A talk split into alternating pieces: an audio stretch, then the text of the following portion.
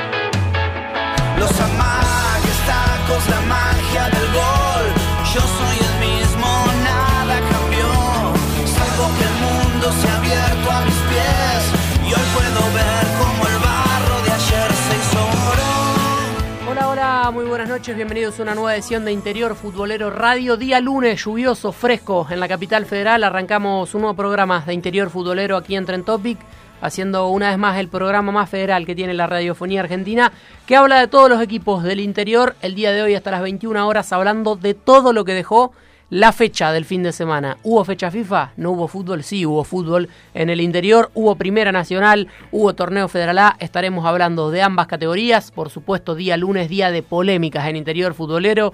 Eh, tendremos para analizar todos los arbitrajes del Torneo Federal A. Primera Nacional también ha pasado de todo tema arbitral. Así que estaremos hablándolo hasta las 21 aquí en Trend Topic. Por la Primera Nacional, con lo que seguramente vamos a arrancar. Empate en las rutas de Belgrano de Córdoba. También volvió a empatar Alvarado en cancha de Temperley. Primera victoria de Brown de Puerto Madryn, primer punto de Mitre eh, en la Primera Nacional. Gran victoria de la Lepra Independiente de Rivadavia jugando de local en Mendoza en casa y en la otra zona gran punto también de Sarmiento de Junín que se encumbra como el número uno, el número puesto en la zona 2 y primera victoria también para Instituto de Córdoba en el torneo.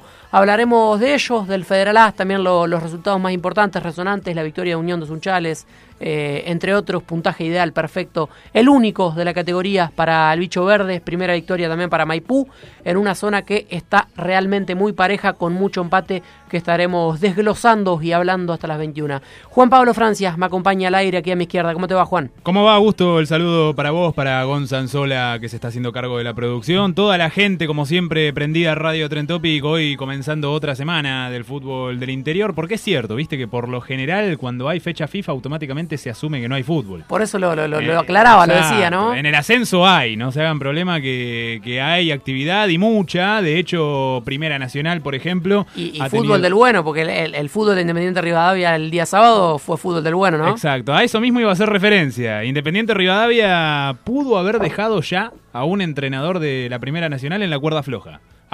En la cuerda floja o sin técnico. En la equipo. cuerda floja, en la cuerda floja. Nueva Chicago tuvo a Gastón Esmerado durante estos primeros cuatro partidos eh, en un papel difícil, en una relación también compleja para con la gente de Mataderos.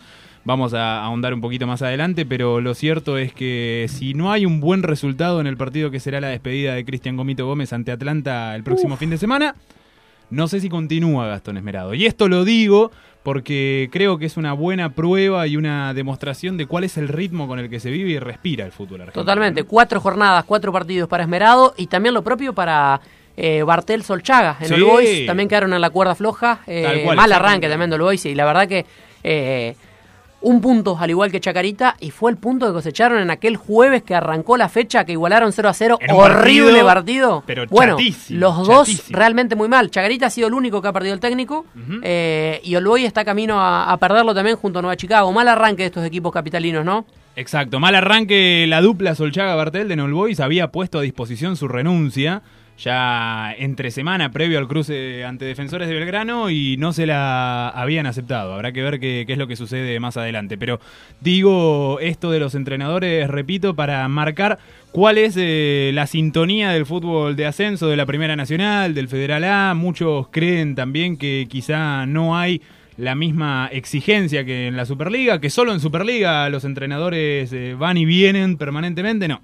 En el ascenso también. Zavala, Zafón, Instituto, estaba en la cuerda floja. Primer triunfo también el fin de semana. Otro que hubiera quedado ahí. ¿Cuánto puede zafar? Eh, es sí, bueno, no tiene chapa, no tiene cartel. Ese es el tema de Zavala en Instituto de Córdoba.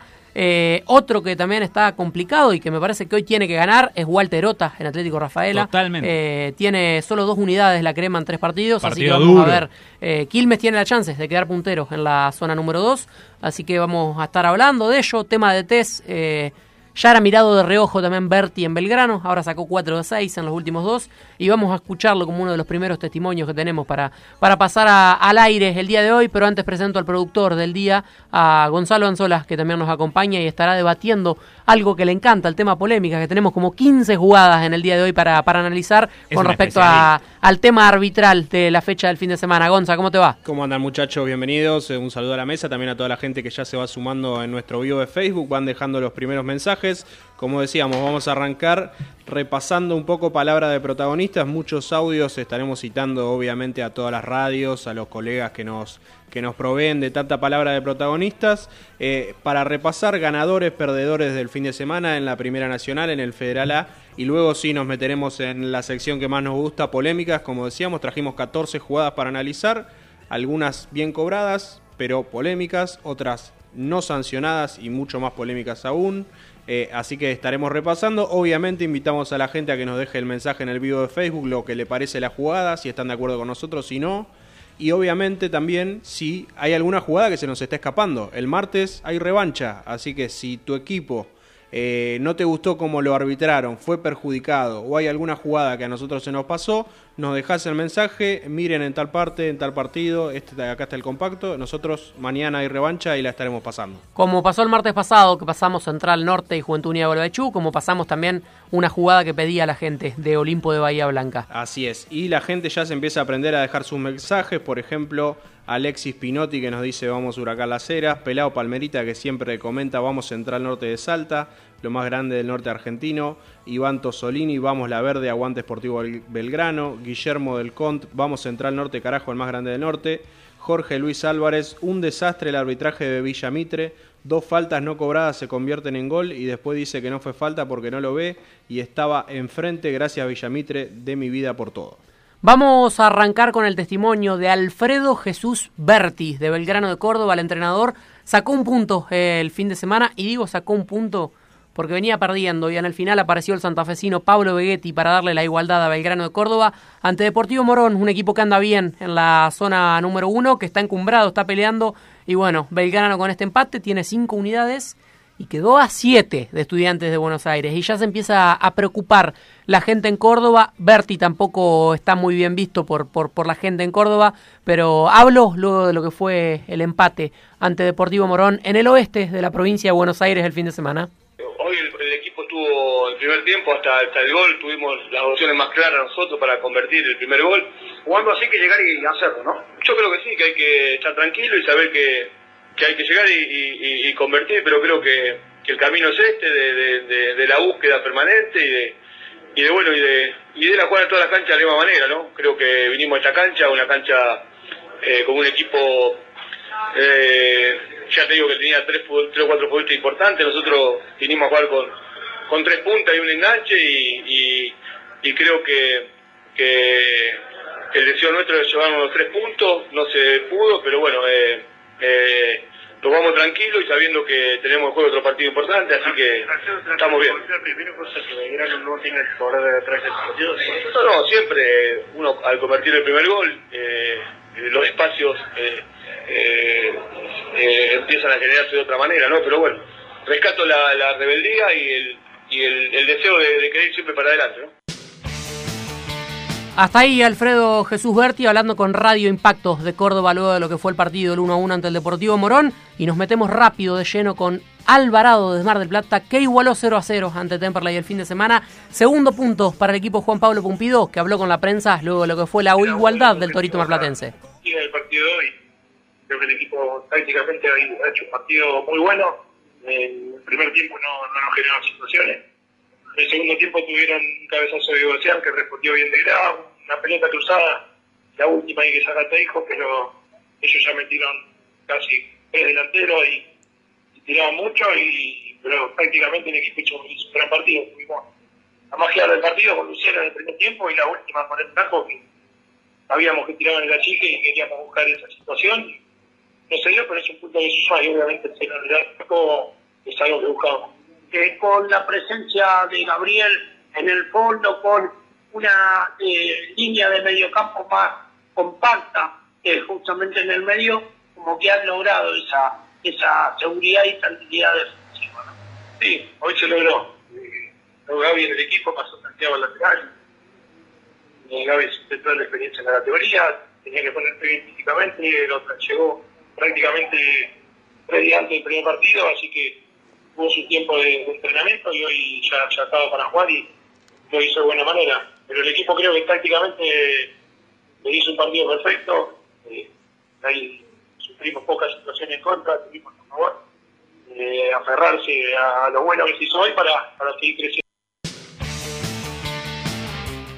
Ahora vamos con las palabras de Álvaro Cuello, uno de los autores de los goles de estudiantes de Río Cuarto que ha conseguido otro triunfo, Augusto, y no ante cualquier rival, ¿eh? Hablaba Pumpido con goles de medianoche de Mar del Plata y como bien decía Juan Pablo Francia, ¿no? Eh, me parece que los estudiantes ante Atlanta, eh, acá en la capital, un equipo que venía con 3 de 3, es muy meritorio. Más y si meritorio. antes del torneo hablábamos que Belgrano tendría 5, hablando de los cordobeses, Instituto 4 y Estudiantes de Río Cuarto 9, me parece que por ahí era algo medio eh, tirado de los pelos, ¿no? Pero bueno, buen arranque del equipo celeste. De los cordobeses, eh, tal y como decías vos, se suponía que Estudiantes de Río Cuarto sería aquel al que más le costaría esta primera nacional o este comienzo de temporada, y sin embargo, todo lo contrario. Álvaro Cuello, autor de uno de los dos goles del triunfo del equipo celeste aquí en Villa Crespo frente a Atlanta.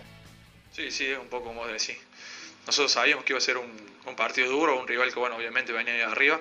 Planteamos eh, el tema de la presión alta, sabíamos que ellos habían jugado, jugado el, martes, bueno, el martes y sacar provecho de eso. Así que la verdad es que muy contento por, por el resultado del partido. Después, en el segundo tiempo, supimos aprovechar los tiempos, tuvimos ocasión, no pudimos concretar, pero bueno, hay que seguir así. ¿Qué significa ¿no? para un equipo del interior, que va a tener mucho recorrido seguramente, eh, sumar en Buenos Aires, ¿no? sumar tres puntos importantes de visitante? ¿Cómo lo toman del plantel? No, no, la verdad es que bueno, nosotros nos, nos preparamos para, para estar siempre a la altura de, de las circunstancias. Creo que este fue un resultado muy positivo. Después ahora tenemos dos partidos local, así que sacarle provecho a eso. Eh, contanos un poco para ir a la gente que, que no seguimos el día a día de estudiantes, cómo se está viviendo en la ciudad, ¿no? que estudiantes esté jugando la B Nacional, eh, cómo se está viviendo en Córdoba también, cómo esperan el partido con Belgrano. Sí, bueno, por suerte yo soy ahí de la ciudad, eh, la gente está muy entusiasmada, eh, bueno, el club ni a hablar. Así que nosotros siempre tratando de estar a la altura, como te dije recién. En los entrenamientos siempre damos el máximo, toque de, nos- de donde nos toque. Y bueno, un, un partido va a ser importante con Belgrano, creo que se espera un gran marco de público, pero bueno, nosotros siempre pensando en los partidos que vienen ahora. ¿Por qué crees que se les abrió el partido de hoy? No, un poco como te dije recién, eh, creo que realizamos una presión alta, eh, supimos aprovechar lo- los espacios que ellos por ahí dejaban por, por el tipo de juego que tienen ellos y bueno. El talentoso enganche de buena pegada, Álvaro Cuello hablando luego del partido con la prensa, con Ojo de Halcón, quien nos aporta el material, la gente de Río Cuarto, eh, se la jugó de entrada. Álvaro Cuello lo puso Marcelo Vázquez y vaya que le pagó con éxito el Río Cuartense. Para seguir con lo que tiene que ver con la Primera Nacional, Luciano Taylor, el entrenador de Independiente Rivadavia de Mendoza, habló con la prensa también luego de lo que fue su gran victoria el fin de semana, la goleada de Independiente Rivadavia por 4-1 ante Nueva Chicago. La gente de Radio New Will nos aporta el material hablando con la prensa, el DT de la lepra.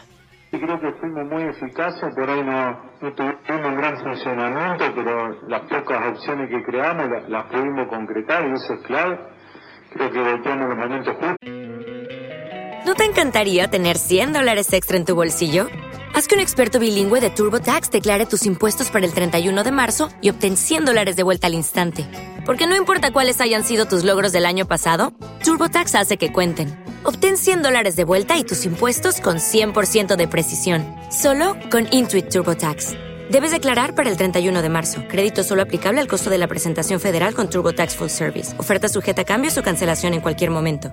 Por ahí en el primer tiempo eh, éramos muy, no, no- nos costaba poder cambiar de una banda a otra, poder dar una secuencia de paso un poco más prolongada que nos permita una fluidez de juego que nos lleve a, llegar con más gente al área. Creo que lo hicimos recién en el último gol, en el, perdón, en el segundo gol, donde pudimos abrir la pelota a banda izquierda, y ahí pudimos tirar un centro y pudimos concretar.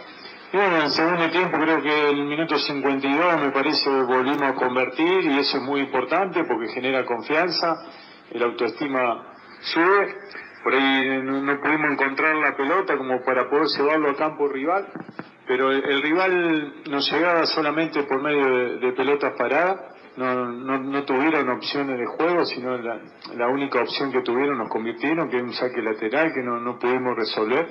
Y bueno, después cuando logramos el cuarto gol de, Pablo, ahí el partido medio como que ya se faltaba poco tiempo y era mucha la diferencia y bueno, pudimos cerrar una semana muy positiva porque primero tuvimos un compromiso de Copa Mendoza que lo pudimos pasar y hoy necesitábamos ganar y lo pudimos lograr. Y hay que tener en cuenta también que enfrentamos a un gran rival con muy buenos jugadores y eso le da un valor extra también. Hasta ahí el testimonio de Luciano Taylor, una gran goleada el fin de semana ante Nueva Chicago, eh, una realidad, varios jugadores de la lepra me parece, ¿no? González, Úbeda, Palacio, eh, no sé cómo lo viste Juan Pablo. Lo que decíamos, creo que como se suele hablar eh, o se suele decir en estas oportunidades, es uno de esos resultados sacatécnicos. Eh, resulta extraño quizá decir esto en una cuarta jornada recién de, de un torneo, cuando todo es muy incipiente, cuando está comenzando. Pero lo cierto es que Nueva Chicago sufrió en Mendoza lo mismo que ya había padecido en el reducido de la temporada pasada. No hay que olvidar que Independiente Rivadavia en su mejor actuación en la Primera Nacional, antes B Nacional, había eliminado a Nueva Chicago y ahora otra vez lo goleó para fortalecer este equipo, ahora conducido por Luciano Taylor. Otro que ganó fue Instituto de Córdoba. El equipo cordobés, la Gloria, 1 a 0 ante Chacarita. El testimonio que escucharemos a continuación, Damián Arce, jugador también importante en el andamiaje de la Gloria cordobesa. Bien, bien. Sí, sí, corrimos todo. La verdad que estamos todos muy contentos. Era lo que queríamos y que feliz. Además se jugó muy bien, ¿no? Se trasladó lo que pasó en Riestra. Sí, sí, creo que, que bueno, hoy lo trasladamos, pero fue un gol. Creo que lo único que necesitamos era hacer un gol. Lo hicimos, podíamos hacer otro más. No se dio, pero bueno, siempre tratamos de buscar eh, el arco rival y creo que hoy estuvo a la vista. Y la necesidad del triunfo, bueno, llegó.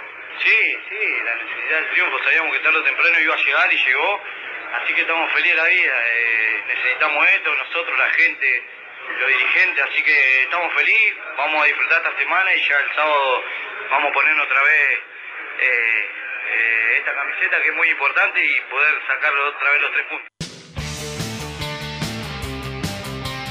Hasta ahí el volante ofensivo ex patronato de Paraná, el hombre nacido en E6 acá en la provincia de Buenos Aires, eh, el gran volante zurdo que tiene la gloria, una de las figuras del equipo cordobés que tiene César Zavala como entrenador eh, y lo que hablábamos, ¿no? Importante el puntapié para la gloria, la gente se fue feliz de Alta Córdoba con lo que fue el primer triunfo de la gloria con el tanto de Mateo Bajamich.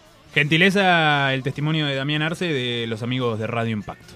Por Radio New Will habló Diego Pozo, eh, el entrenador de gimnasia y esgrima de Mendoza, el equipo Pituco que eh, viene de andar irregular eh, en el certamen, ahora cayó derrotado en campana ante Villadalmine por 2 a 0, Matías Ballini y Alejandro Maciel, los tantos del equipo de campana, que yo siempre lo digo, de Dalmine me gusta que hay alguien que ve y mira fútbol porque trae jugadores interesantes de categorías bajas del torneo federal A. Lamentablemente Eh, para Dalmine es utilizado como trampolín, por lo Sí, general. bueno, pero a ver, nunca termina eh, de darle rédito futbolístico a la misma institución. Y pero otros, otros jugadores, otros equipos no lo llevan a esos jugadores. Sí, para, para sí, por ejemplo, el caso del Chicho Beliés, el ex Maipú, un jugador bárbaro del torneo federal A, fue a Dalmine. Estigarribia, eh, Gallardo, eh, que estaban en las parejas, en Depro. No los ve nadie. Los lleva a Dalmine, los explota, le andan bien. Ahora Bobaglio trajo muchos jugadores de, de la reserva de talleres. El caso de Maciel, que le pagó con gol. El caso de Catriel Sánchez. Muchos jugadores que, que le pagan a Lucas Bobaglio, que derrotó tácticamente a Diego Pozo, el entrenador de Gimnasia de Esgrima Mendoza, que habló con la prensa, con la gente de Radio New Will post derrotas del equipo de Pituco. Sí, sí, porque creo que los primeros 35 minutos del primer tiempo habíamos hecho las cosas bastante bien. Eh, nos falta esa contundencia que, que, que tenemos que, lograr y, bueno, después nos encontramos donde, donde ellos nos, nos agarraron la pelota, donde nos empezaron a ganar los duelos individuales y, bueno, se hizo un partido bastante complicado, también lo hicieron un gol eh, terminando el primer tiempo, cuando arrancamos estábamos acomodando, eh, no hacen otro gol y bueno, se nos hizo cuesta arriba. Eh, hay algunas cosas eh, en esto que decís vos a tener en cuenta. Primero que no, no habíamos visto esta cara de gimnasio, estar en desventaja, salir a buscar el partido, y no le vimos ni el fútbol ni el carácter para hacerlo. Sí, puede ser, pero eh, más por, por lo que te digo. Nos golpearon para terminar el primer tiempo y nos golpearon empezando el segundo tiempo y no nos acomodamos rápido para, para poder dar vuelta eh, el resultado o, o poder lograr hacer algo para, para llegar a empatarlo. Yo creo que, que, que bueno, te vuelvo a repetir, hoy no, no nos hizo un buen partido en, en los detalles, en, en- en los goles individuales y, y bueno, yo creo que eso marcó el partido. ¿No se recuperaron o sintieron el golpe aními- anímico y no, te digo, desde lo anímico no, no pudieron revertir la situación? Sí, yo creo que, que es eso. Yo creo que, que el tema de- de- del segundo gol eh, nos costó bastante, porque pasaron 10 minutos y todavía no agarramos la pelota de vuelta. Y, y nada, eh, hay que seguir trabajando. Sabemos que hoy no hicimos las cosas bien, que perdimos casi todos los duelos individuales por afuera. Ellos eran un equipo rápido, un equipo que, que por momentos jugaban bien porque, porque nos ganaron la pelota casi eh, 50 minutos. Hasta ahí el testimonio de Diego Pozo, el entrenador de Gimnasia y Esgrima de Mendoza, en su primera derrota como entrenador en la Primera Nacional fue 2 a 0 en Campana ante Villa Dálmine. Y para cerrar el tema audios, domingo estuvo jugando San Martín de Tucumán por la misma zona. Fue victoria por 2 a 0 ante Riestra en un partido importante para el equipo tucumano. Se mete ahora con dos victorias y una derrota. Tiene seis, un partido postergado.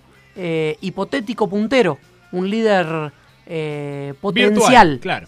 Podemos decir. 2-0 el triunfo de San Martín de Tucumán ante Riestra, goles de Pons y Barrios. Escuchemos ahora las palabras de Sergio Gómez, uno de los integrantes de la dupla que conduce los destinos futbolísticos del Santo Tucumano, gentileza de los colegas de LB12. que el trámite del partido tuvo dos facetas.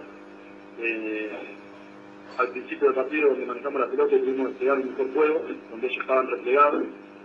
Y, y después considero que los últimos minutos del primer tiempo eh, hemos equivocado el camino, jugando el lugar largo y favorecimos un poco al, al juego del rival. Y el gol tempranero en el segundo tiempo por ahí hace que, el, trámite, el trámite del partido sea por ahí un poco más tranquilo y, que el triunfo no, no, corría peligro. Eh, yo lo dije en el partido que jugamos con el de fútbol, en el amistoso, pero que me había gustado el equipo que tiene diferentes facetas y se adapta fácilmente a diferentes situaciones y circunstancias. Eh, veníamos de un partido que a mi modo de ver el fútbol no, no, no había sido justo la, derrota y tan abultada. Entonces reponerse y, y mostrar lo que los chicos mostraron hoy, me parece que está muy bueno. Por eso estamos muy, muy orgullosos del plantel que tenemos, no solamente de los 11 que entraron, sino de los que están afuera también. Y, tienen que entender que siempre el grupo está sobre todo, antes que, que, los intereses personales o que cualquier jugador, me parece que el grupo eh, tiene que ser eh, fuerte, tiene que ser una fortaleza, porque estamos rearmando el grupo, estamos armando el grupo, estamos en ese proceso, hay que entender esa situación, pero el fútbol de hoy te va llevando a, a, a lo que todos queremos también, que es el resultado, y el resultado va haciendo que eso se, se vaya afianzando. Sabíamos y estábamos, eh, estábamos tranquilos con lo que habíamos hecho el Sarmiento, eh, si bien no había faltado intensidad, no nos han superado, eh, la diferencia estuvo en el marcador claramente, pero bueno, eso es lo que más rescato de- del trámite del partido y de lo que han hecho los jugadores y el poder de adaptación que tiene para diferentes circunstancias. 2027 en toda la República Argentina cerramos la primera nacional con el testimonio de Gómez, el entrenador de San Martín de Tucumán. Y vamos a arrancar con lo que más le gusta a Gonzalo Anzola, el productor del día, que hizo una ardua tarea con el tema polémicas. Se encargó de reclutar eh, casi 15 jugadas de, de la fecha. Especialidad de, de Gonzalo Anzola, ahora nos vamos a introducir en ese terreno. Pero antes, Augusto, permitime repasar rapidito cada una de las zonas y las tablas de posiciones Dale. De la Primera Nacional para cerrar justamente la segunda categoría de nuestro fútbol. Estudiantes de Buenos Aires lidera la zona 1 o zona A, dependiendo cómo prefiera cada uno denominarla. Puntaje ideal del equipo de Caseros, 12 puntos en 4 fechas, 4 victorias. Lo persigue Atlanta con 9, Estudiantes de Río Cuarto también con 9 y el Deportivo Morón de Cacho Ciale con 8 unidades. Zona 2 o zona B, Sarmiento de Junín, puntero con 8 puntos, Villadalmine 7, Tigre de Pipo Gorosito también con 7 y Quilmes que ahora dentro de un rato a partir de las 21.05 enfrentará a Atlético Rafaela también con 7 unidades. Si Quilmes eh, suma de a 3 quedaría como puntero y complicaría entonces el futuro de Walterota. eh, Y también la- las, las cosas, las cuestiones de eh, lo que decíamos de, de líder potencial de San Martín de Tucumán. Exacto, Que no podría llegar a la cima. Así que bueno, cerramos así la primera nacional al aire interior futbolero.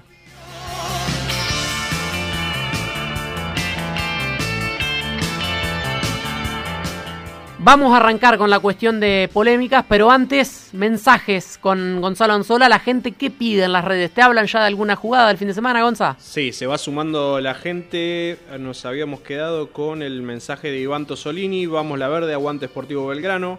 Guillermo del Cont, vamos Central Norte, el más grande del norte. Jorge Luis Álvarez que nos dice, un desastre el arbitraje de Villamitre, dos faltas no cobradas que se convierten en gol y después dice que no fue falta porque no lo ve y estaba enfrente. Entiendo que habla del partido de Copa Argentina, Villamitre Central Córdoba. Eh, después Mauro Municoy nos dice, buenas tardes, un desastre el arbitraje de Copa Argentina, Villamitre Central Córdoba.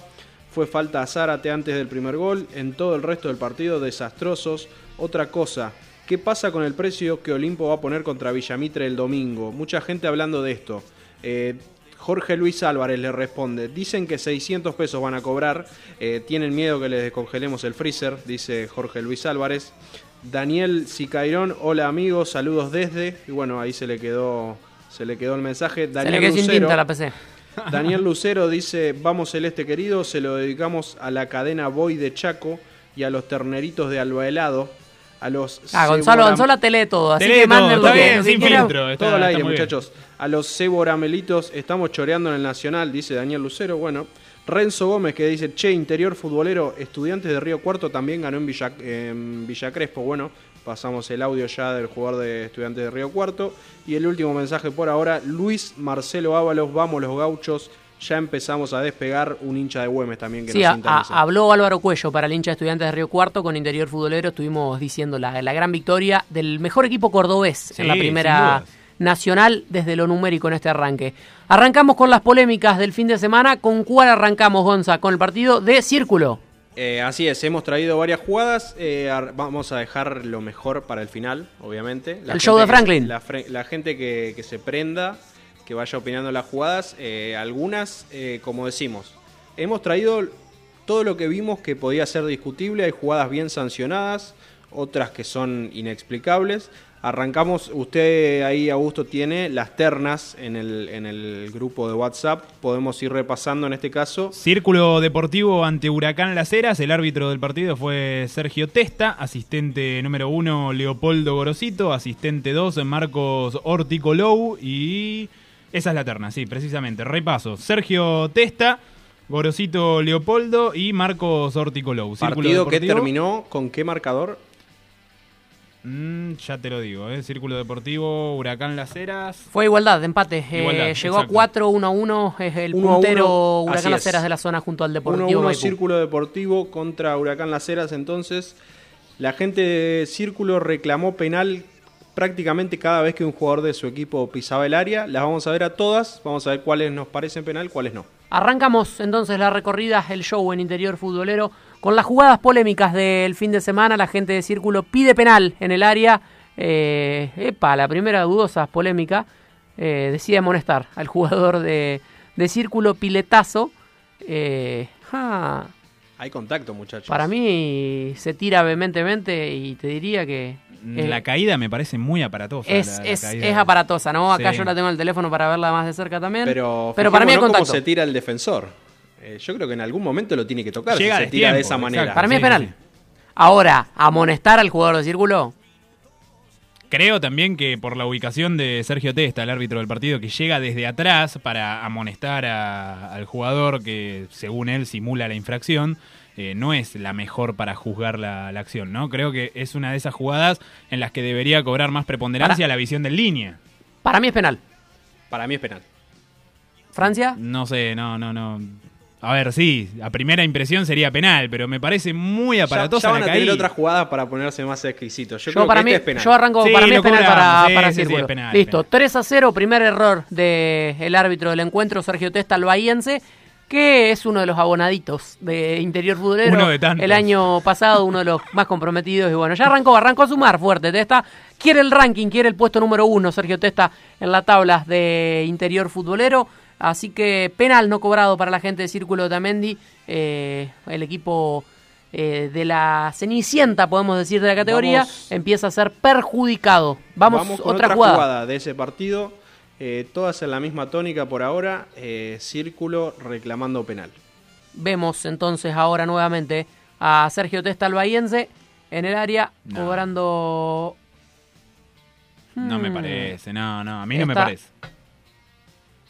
No, yo esta, esta te la dejo pasar, Sergio Testa. Me parece que en esta acierta el árbitro del encuentro. Quiero escuchar a Gonzalo Anzola. En la repe se ve el- clarito que hay agarrón, pero me parece que es el delantero el que se viene cayendo sí. para atrás y que se termina llevando puesto al defensor. Yo esta no la cobraría. Y te digo más, sos generoso, Gonza, al decir que se cae el delantero porque me da toda la impresión de que se arroja encima de- del Está marcador. claro que hay agarrón, hay. Sí, es decir, el pero jugador de se Huracán Heras lo está tomando al de Depro, pero es el de Depro el que se lleva puesto y termina llevándose los dos al piso. No, no, no, en Eh, esta le doy la derecha a Testa, eh, al árbitro del partido. Me parece que no, no es penal. Vamos a dejársela pasar esta al bahiense Sergio Testa. Que si lo cobra tampoco está mal, porque la pelota va ahí y, y hay un agarrón en el área. eh, Pero no es un agarrón, repito, yo. veo que el Sí, delantero hay agarrón se tira. simultáneo. Hay agarrón Sí, simultáneo bueno, también. Eh, para mí esta se la dejamos pasar. La otra era penal. Para, para Círculo quedan dos penales más que reclama la gente de Círculo, Gonza. Vamos con otra más. Otra pelota al área de Huracán Las Heras y la gente de Círculo también reclamando penal. Las Heras, que es el puntero de, de la zona, con una victoria y un empate. Comparte la media con inglesa con Maipú. Maipú. A ver, a ver, a ver. En esta. esta se vuelve loco el banco y yo creo que es la que menos penales. Yo no veo nada, eh, acá. Hay una mano. Le la el agarrón cara, arriba. Hay una mano en la cara, eh, aquí sobre la izquierda de la pantalla. Pero fíjate cómo el banco de Depro Sí, ya se vuelven locos estaba todos. totalmente condicionado por lo que habían sido las jugadas previas. Porque esta eh, es casi hasta raro que la reclamen No, con tanta eh, vehemencia. esta, esta la quiere inventar el delantero. La No. quiere, creo que, no sé si no es Bertiz o Martinena, no sé quién es. eh, la verdad que no alcanzo a apreciar. Sepan disculparme Ciuto y Anzola, ¿no? ¿no? No quiero pecar de pragmático, pero si tenemos que ver una jugada 5, 6, 7 veces para definir si fue o no penal. Yo le doy la derecha al árbitro, porque incluso no me parece que haya infracción, hay un metro casi entre En el esta delantero. eh, definió bien Testa, me Sí, parece. totalmente. A ver, está ahí en el momento, la ubicación puede favorecerlo más o menos, creo que el ángulo visual tampoco es el mejor y me parece que Bueno, no, no hay falta. empieza, empieza a levantar la performance esta, porque 2 a 1. Empezó durísimo. Empezó mal y empieza a Es que, levantar. bueno, si- 2-1. si, traemos toda la jugada del partido, seguramente que tendrá más positivas que negativas. Eh, hay que ver también lo que se muestra, la cantidad que se muestra. Me parece que cometió un error importante, Sí, que fue totalmente. la primera, que no Perjudicó a cobró Círculo. penal. Vamos a ver el- Después, a partir de eso, Círculo ya se pone nervioso y empieza a reclamar todo. Cuarto penal que pide la gente de círculo de comandante Nicanor Otamendi el fin de semana con el arbitraje del Bahiense Sergio Y estas Testa. son las que le gustan a mi amigo Nacho Colombo. Hay que- mano, entonces. Que se- él, él es árbitro, vio y tiene Claro. conocimiento de reglamento, entonces eh, hay mano, es así, pero una mano que no se, no se termina de ver 100% clara. Eh, para mí, el que termina poniendo la mano es el número 2 de Huracán Las Heras. eh, y son esas manos como la que veíamos que le cobraron el otro día a Holanda, que termina pegando involuntariamente, pero con el actual reglamento también se puede cobrar. A ver, vamos a verla. Eh, sí, la, la mano también que se le cobró a, Villamitre en, en Estudiantes San Luis fue una mano eh, complicada que cobró Jonathan Correa en aquel momento, perjudicado Villamitre para mí en la primera fecha. Aquí hay que decir que el, el video no termina de ayudar 100%, no se termina de Es ver cierto. 100% que toque la mano, lo que sí se ve es que la mano izquierda del número 2 va hacia donde va la cabeza y la pelota. A verla de nuevo. Es, que, es decir, que tanto la mano izquierda del número 2 como la pelota y la cabeza del delantero de círculo terminan prácticamente en el mismo lugar. Es, es muy posible que haya habido rebote en la mano. Fíjate, para quienes están prendidos a Facebook Live y están viendo el video, lanza al centro el hombre de Círculo Deportivo y la mano del número 2 de Huracán Las Heras, que va cercano al área chica, acompaña el recorrido del balón, ¿sí? Se extiende, lo cual daría la impresión de que lo hace para buscar la pelota. A mí, discúlpenme, para mí esto es penal. Para mí la pelota, eh, o sea, Yo no vos veo- luego, luego del cabezazo no, veo sabés acá- si es gol o no es gol. No veo ¿O acá la ubicación del árbitro, no lo veo yo a, a Testa, al bayense. Está no sobre la veo. jugada a la derecha. Eh, cuando arranca lo podés ver. Eh, ver. para mí es penal. Para mí esta jugada es penal. Porque si el cabezazo ese, eh, sea la mano involuntaria, voluntaria, no se juzga la intención, sino que es amplía volumen. Eh, como Sí, dice sí, el sí. reglamento a día de hoy, amplía volumen. Es muy complicada de verla. Eh, Sí, está muy- Incluso en el video no se termina de ver.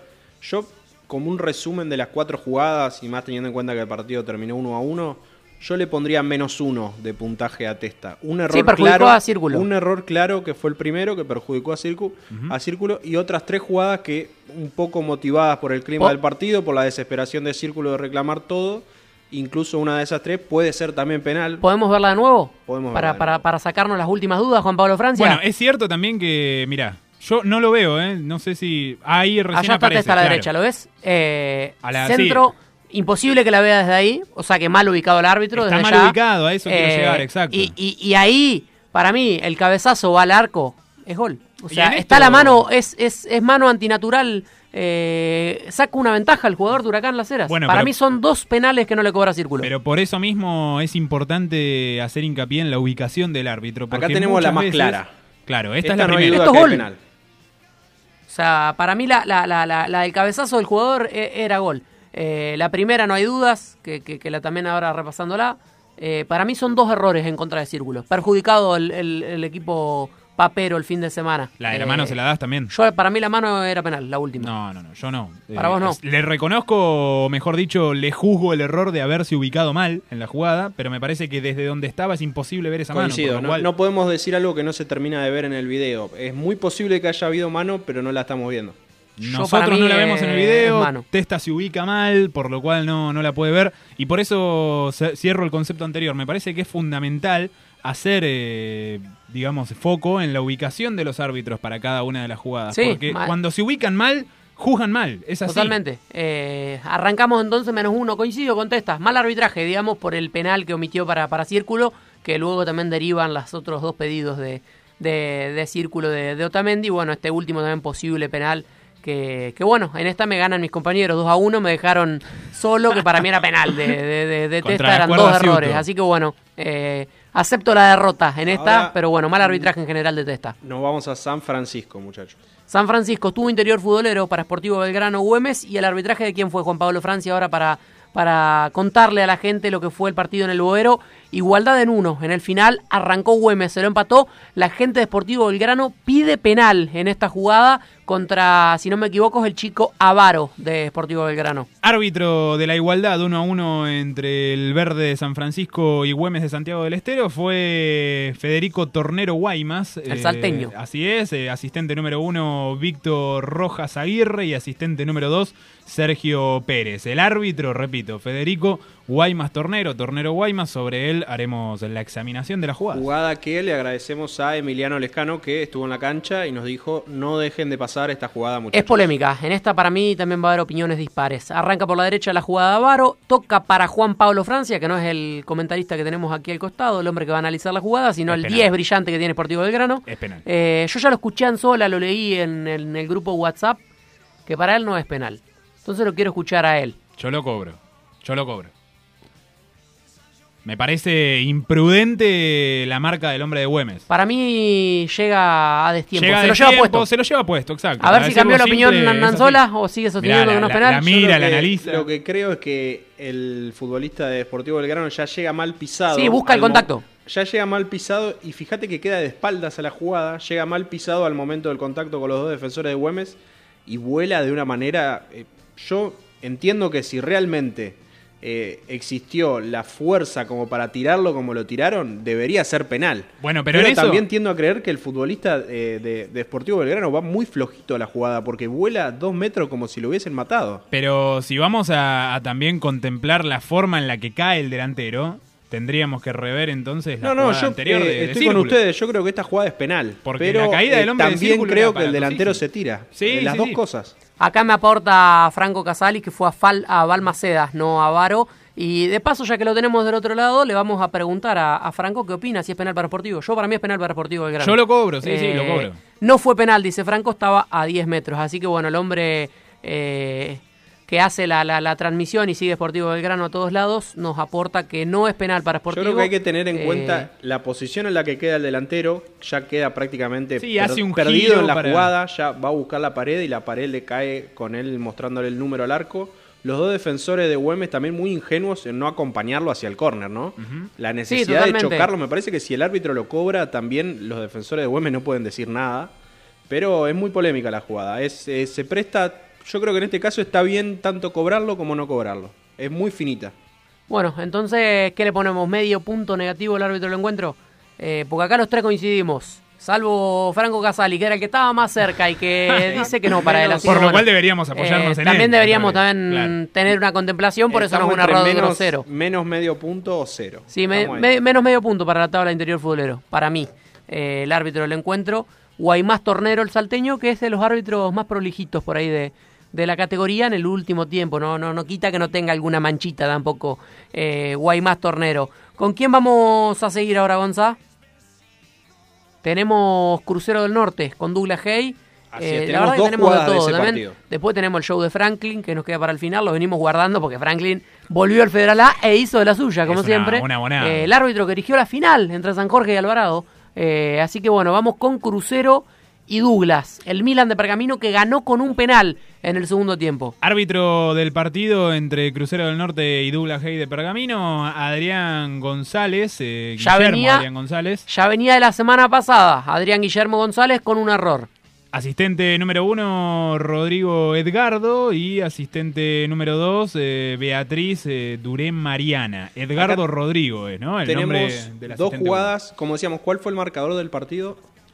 Esto terminó ganando Douglas 2 a 1. Bien. Ganaba Se- 1 a 0, lo empató Crucero y lo terminó lleva- ganando con un penal. Se lleva la victoria Douglas. Acá tenemos un penal y un expulsado en el que vamos a ver las dos amarillas del expulsado como para juzgar las dos decisiones importantes que tomó el árbitro en el partido. Dale, vemos a Adrián Guillermo González nuevamente en acción. El hombre que el fin de semana pasado eh, dirigió San Martín de Formosa, Gimnasia de Concepción del Uruguay, y le dio un penal a San Acá Martín de Formosa que coincidimos que fue penal. Acá está el a penal ver, para vamos a ver ahora. O sea que venía bien González la semana pasada, sumó.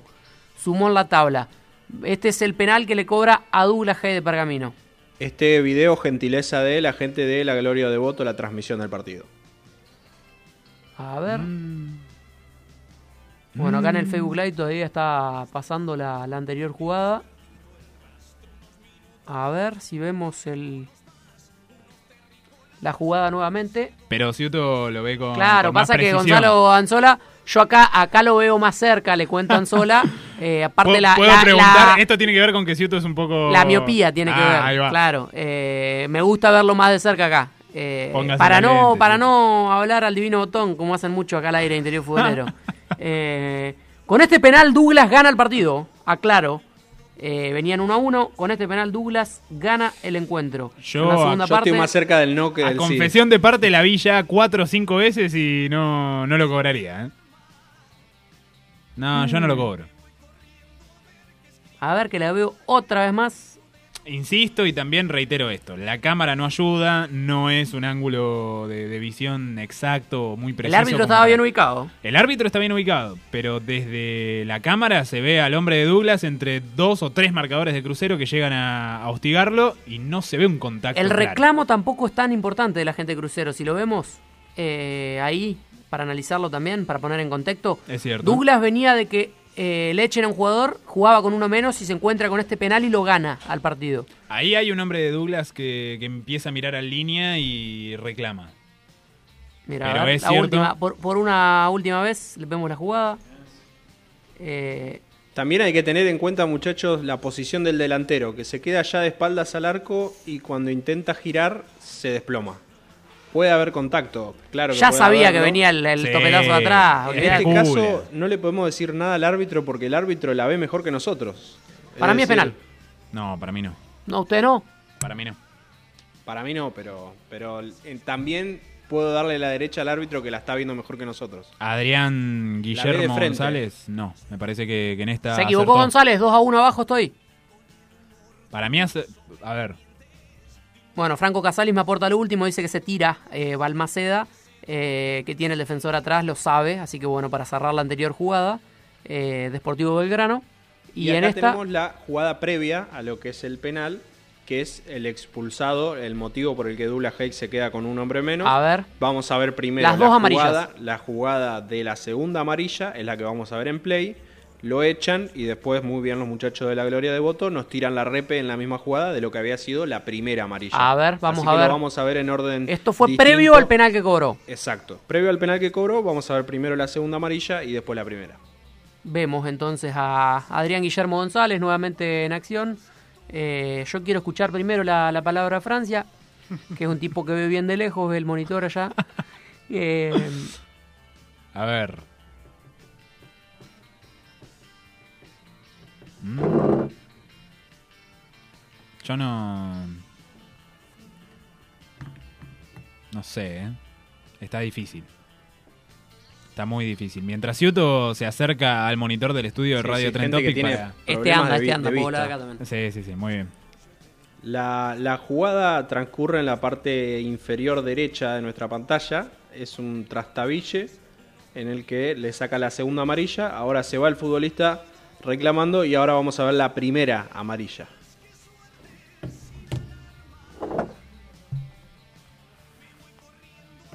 a ver, a ver, a ver. Ahí, está. la primera amarilla. La primera amarilla no hay dudas. Lo levanta para No, arriba no, contra no, el banco de suplentes. no hay dudas. Las dos faltas son sobre el mismo futbolista de Crucero. Y acá la segunda. Esto también porque... Yo estoy más cerca de darle un cero al árbitro de este partido. Una buena actuación, Sí, creo yo, entre también, la roja y el penal. Eh, más allá de decir que, que no fue, para mí, desde donde lo estoy viendo, creo que él lo vio de frente. Y, y eso le da también un, un- Es que- un plus como para darle la derecha al juez. es lo que digo, siempre es importante aclarar esto. Nosotros ya vamos tres o cuatro visualizaciones de la misma jugada. El árbitro la observa de frente, in situ, en vivo, en el momento y a escasos metros. Yo le doy la, la derecha al árbitro. Bueno, cerramos entonces con Adrián Guillermo González, correcto arbitraje.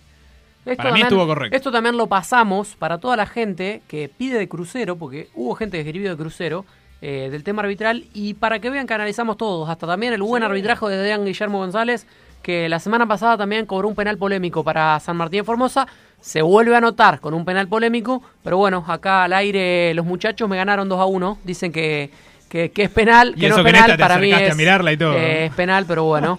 eh, correcto entonces lo de Adrián Yo Guillermo creo que se salva el árbitro Se salva, un cero, Adrián Guillermo González. No Eh, suma ni, ni, ni resta entonces. Claro, tal cual. Vamos a repasar una jugada más, nos seguimos guardando lo mejor para el final. En este caso, eh, Unión de Sunchales le ganó 3 a 0 a Depro. Hubo un gol de Unión de Sunchales que lo hace con el pecho, no es la jugada que vamos a mostrar, pero también podríamos haberla repasado. Eh, acá es un penal para Depro que no, no influye en el resultado porque Depro lo termina fallando, pero para mí también es un penal mal cobrado o dudoso, discutible, le vamos a poner el término que, que mejor nos parezca. Triunfo 3-0 de Unión de Sunchales Líder. ante Depro, líder, exacto. Puntaje ideal. Árbitro del encuentro Julián Santiago Asensi, asistente número 1 Matías Coria y asistente 2 Sergio David Lucy. Oh, David Lucy está en todas. No sé por qué siempre. Mm. La gente de Depro, nuevamente involucrada.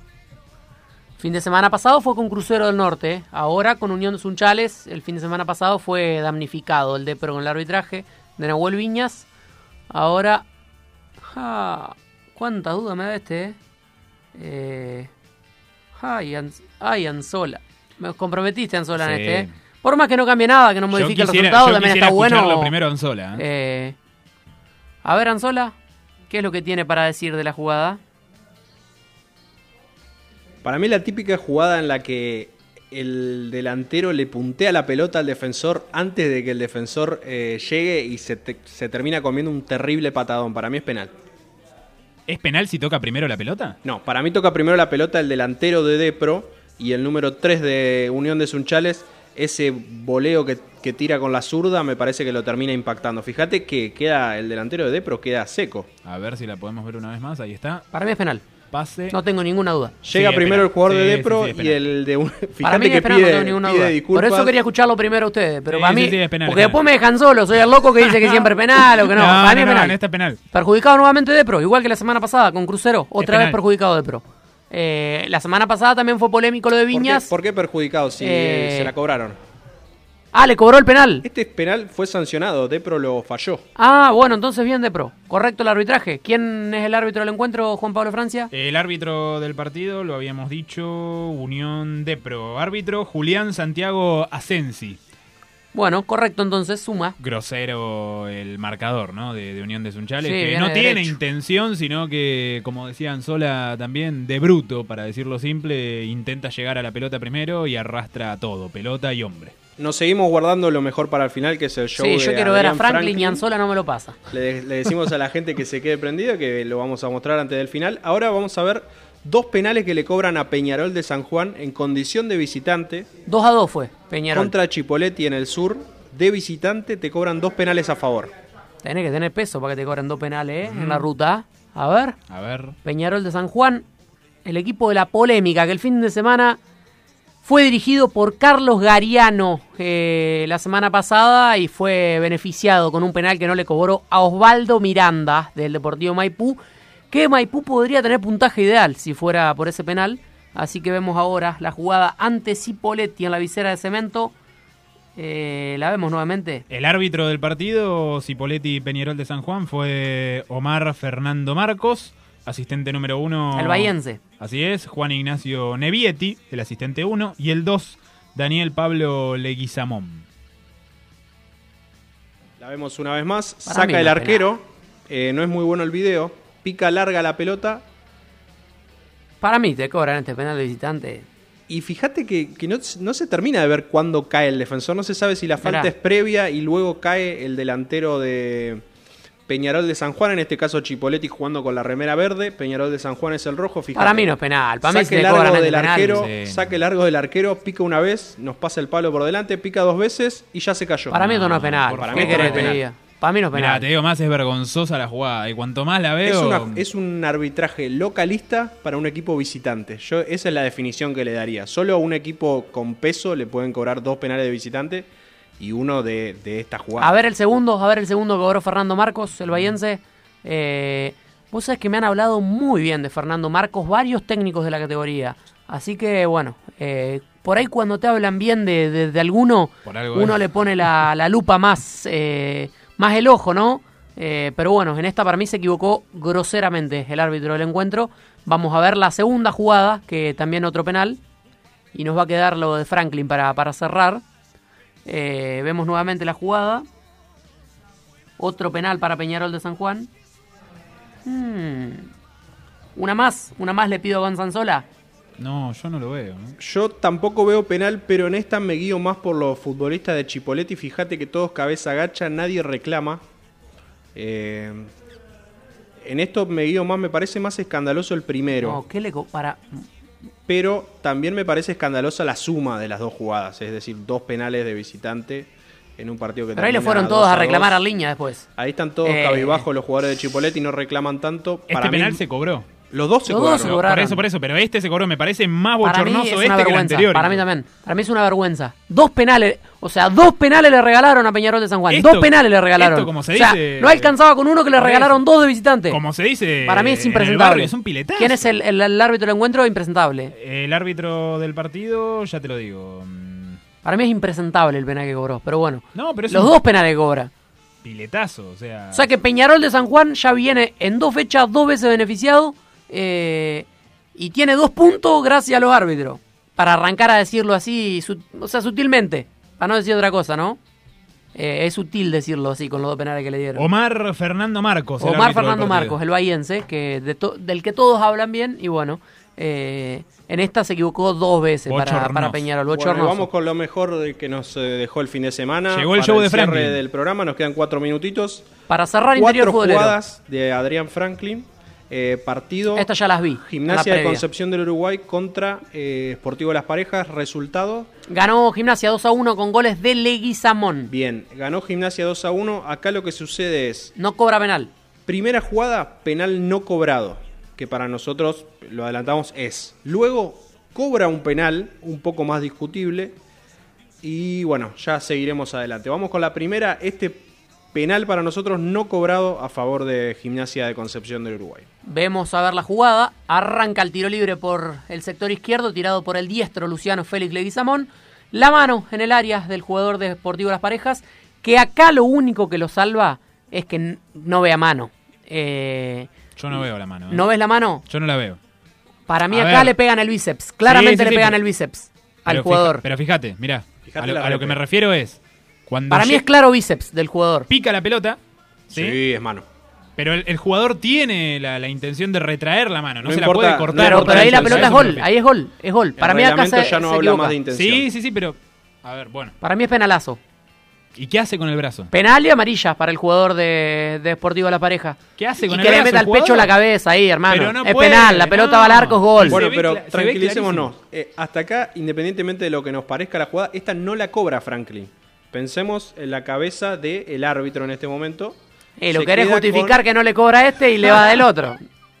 Yo no, no, no quiero justificar, pero digo. Esto es penalazo. Este no lo cobra. Penalazo. Y fijémonos La lo que pasa dos minutos después. ¿Pero, Es qué gol. Hace, ¿Pero qué hace con la A, mano? a ver, a vos, vos hincha de, de Gimnasia de Concepción del Uruguay, no te dan este reclamo, gol. Entiendo el reclamo, pero a lo que voy es, el hombre muestra la intención de sacar la mano, no se la puede cortar. Ya sé que no se habla en el, El reglamento que dice. Que mano es penal. Pelot no, no, no, no dice así. ver, esta- dice esta que, pelota que va al arco, Eh, sí, si es interrumpida penal. por, la- por una mano. Es te la cobran a esta. si amplía volumen o, o lo que sea. repe. Es que Es, es penal, está clarito entonces el reglamento. Es penal vamos, eso. Vamos a ver lo que pasa luego de esto. El árbitro se queda con la carga de conciencia. Dos minutos después, otro córner a favor de Gimnasia de Concepción y pasa esto. A ver, Franklin, para levantar la puntería, Adrián, tiro libre desde el otro sector, el córner. Para mí en esta no hay mano. Y no es penal. Yo la veo muy abajo la pelota en esta. O sea, me parece que es menos penal que la anterior. No hay nada. No O hay nada. Yo creo que la pelota puede llegar a tocar en el brazo, pero toca primero en la pierna y luego apenas Está mal si digo que Franklin dirige con un reglamento quiso paralelo. compensar. O sea. Eh, a mí me parece que quiso compensar, muchachos. No, no, se dio porque el cuenta. primero dirigió con el reglamento. O sea, para, para vos dirigió con reglamento. Aparte, fíjate que... el tipo el tipo le levanta el Ah, pulgar esto a línea como diciendo muchas gracias, amigo, eh, Eh, me por salvaste". señalarme, me salvaste. No, no. En realidad lo prende fuego porque no a, es penal. a ver las otras dos que tiene Franklin para cerrar el programa. Eh, Esto no es penal en ningún lado. No, no, no es y la otra, para mí, mal que te pese Francia, la- era penal en todo la el mundo. balanza de Yo Franklin- entiendo que es penal. La balanza de Franklin, entonces, muchachos. La Primera dos errada. jugada, que era mm, se ve un poco más clara la mano, no la cobra. Segunda jugada, un poco más dudosa la mano. Y con, el- con O sea- la intención de compensarla, termina cobrando. Franklin es localista y burro. Ese es el tema, Sí. ¿me entendés? O sea, porque si vos sos localista, eh, si sos menos burro, le cobrás el primer penal y listo, ¿me entendés?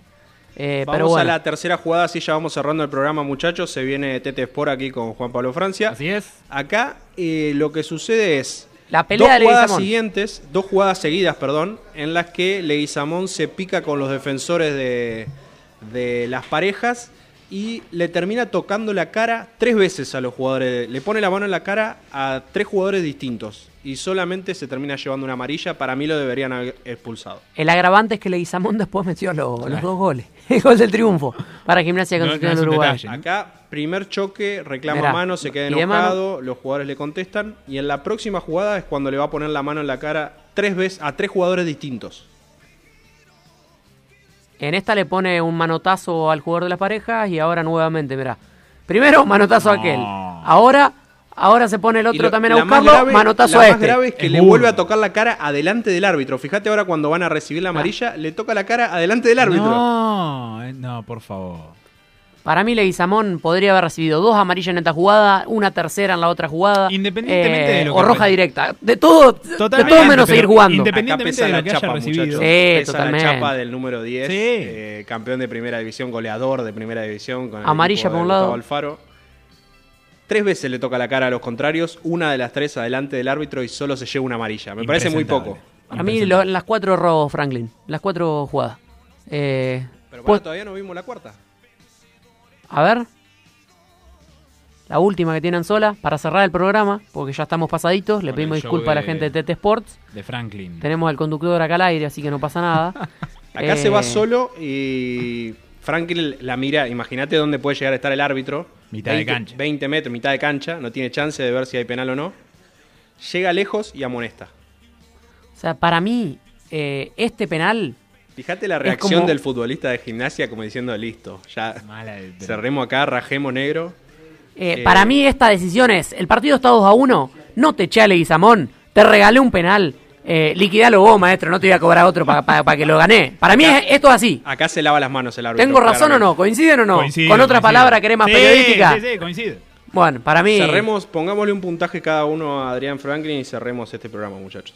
menos 4 porque Sí. le erraron las cuatro jugadas. Menos, Eh, sí, menos tres le pongo yo, pero Yo porque me permito dudar respecto a la primera. Menos que- tres le pongo. ¿Por qué? Menos ¿Por tres. cuál le pone menos 3, Anzola? Y yo la, la última no, no, no se la computaría. ¿El penalcito? El penal, claro. Yo creo que son tan graves las otras que la última eh, está corriendo desde mitad de cancha, no puede llegar a ver si hay penal o no. Bueno. Eh, Se- yo le, dejamos pasar una, pobre Adriancito, que siempre nos da tanto de comer. Cerramos Interior Futbolero, lo dejamos con Juan Pablo Francia, con Tete Sport, seguramente mucho Maradona Último- el día de Mucho hoy. Maradona, revolución maradoniana en La Plata, en el fútbol argentino, en la Superliga y principalmente en Gimnasia y Esgrima La Plata, que por estas horas vive un momento especial, sin duda.